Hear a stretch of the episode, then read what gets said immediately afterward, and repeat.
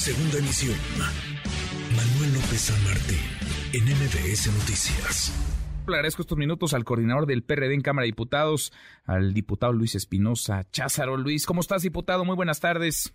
Hola Manuel, buenas tardes para ti, buenas tardes también para el auditorio. ¿Cómo, cómo ves las cosas? ¿Cómo se ven las cosas en, en San Lázaro desde tu óptica? Nos decía Jorge Romero hace unos minutos que ustedes están alineados, digamos, estarían en el mismo, en el mismo canal, en el sentido de pues esperar hasta el último momento, pero si el PRI acompaña esto, si el PRI vota con Morena y con sus aliados que las Fuerzas Armadas permanezcan en tareas de seguridad hasta 2029, difícilmente se sostendría la, la Alianza Va por México no se perdería la confianza, en principio, que nos brindamos cuando firmamos la coalición legislativa.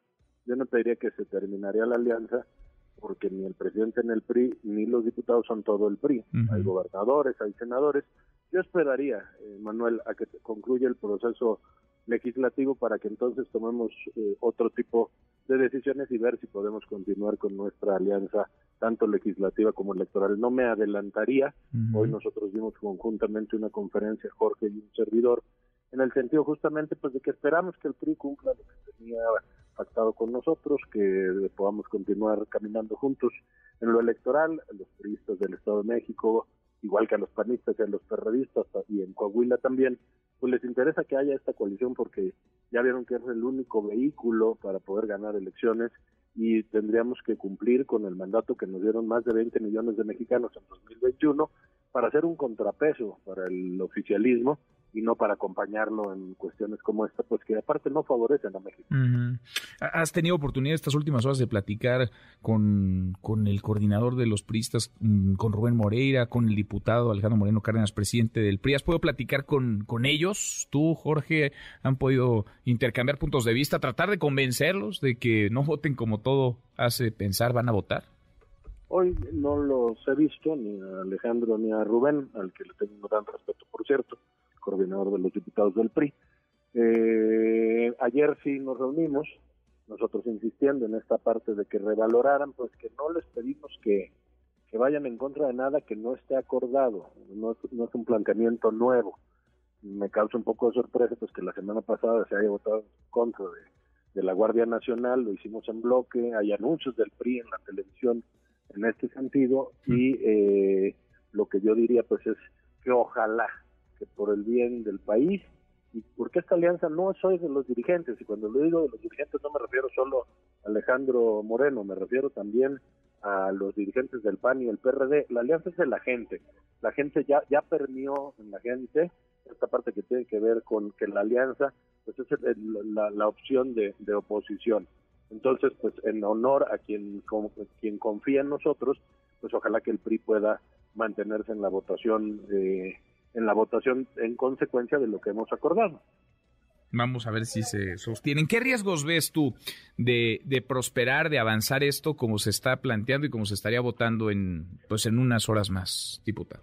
Bueno, pues veo el riesgo de, de que se amplíe, que se militarice, que se oficialice el hecho de que los militares ya no solo estén en labores, ya no digamos solo de, seguridad pública, Veo que no hay una estrategia de parte del gobierno federal, que es ya una medida desesperada, eh, mantener a, los militares, pero ahora pues, eh, los traen entregando gas y los traen construyendo aeropuertos. Ese no es el espíritu de las Fuerzas Armadas, a las que, por cierto, nosotros respetamos ampliamente y que la gente respeta justamente porque siempre han estado en sus labores delimitadas. No es casual el respeto que tiene el pueblo de México por sus Fuerzas Armadas, pero en esas funciones para las que fueron, eh, eh, digamos, entrenados, para las que están en la propia Constitución. Yo creo que hay un alto riesgo de que si el país se militarice, ni se va a resolver el problema de la inseguridad, porque todo este sexenio han estado en las calles, y lo, lo, lo riesgoso pues sí es más bien que se utilicen para, para otros fines, como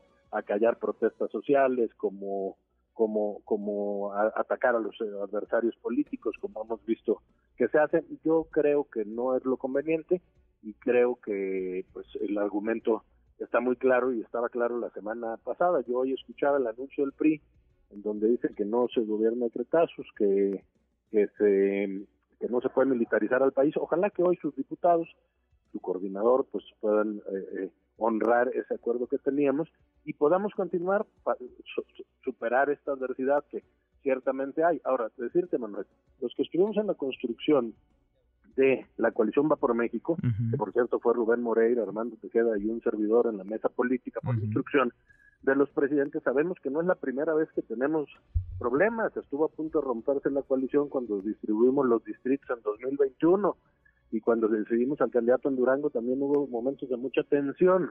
Ojalá que podamos superarla porque la gente en la calle lo que te dice es mantengan la coalición, mantengan la coalición y honren su palabra que dieron de que nos servirían como vehículo opositor. Pues sí, porque además les echan la bolita, ¿no? Dice Alejandro Moreno Cárdenas que si rompen la responsabilidad de la ruptura sería de ustedes, sería del PAN y del PRD.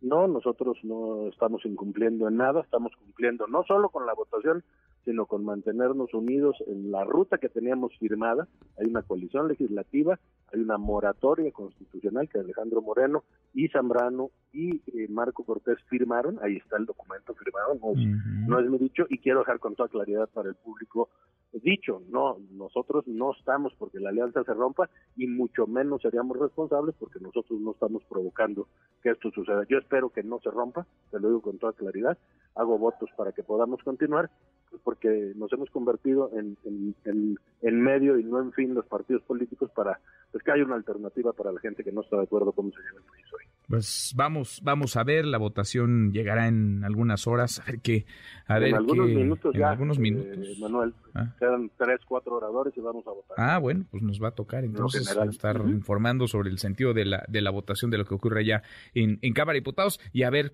pues a ver de cómo se ponen las cosas. Luis, diputado, muchas gracias, gracias como siempre. Gracias a ti, Manuel, buenas tardes. Gracias, muy buenas tardes.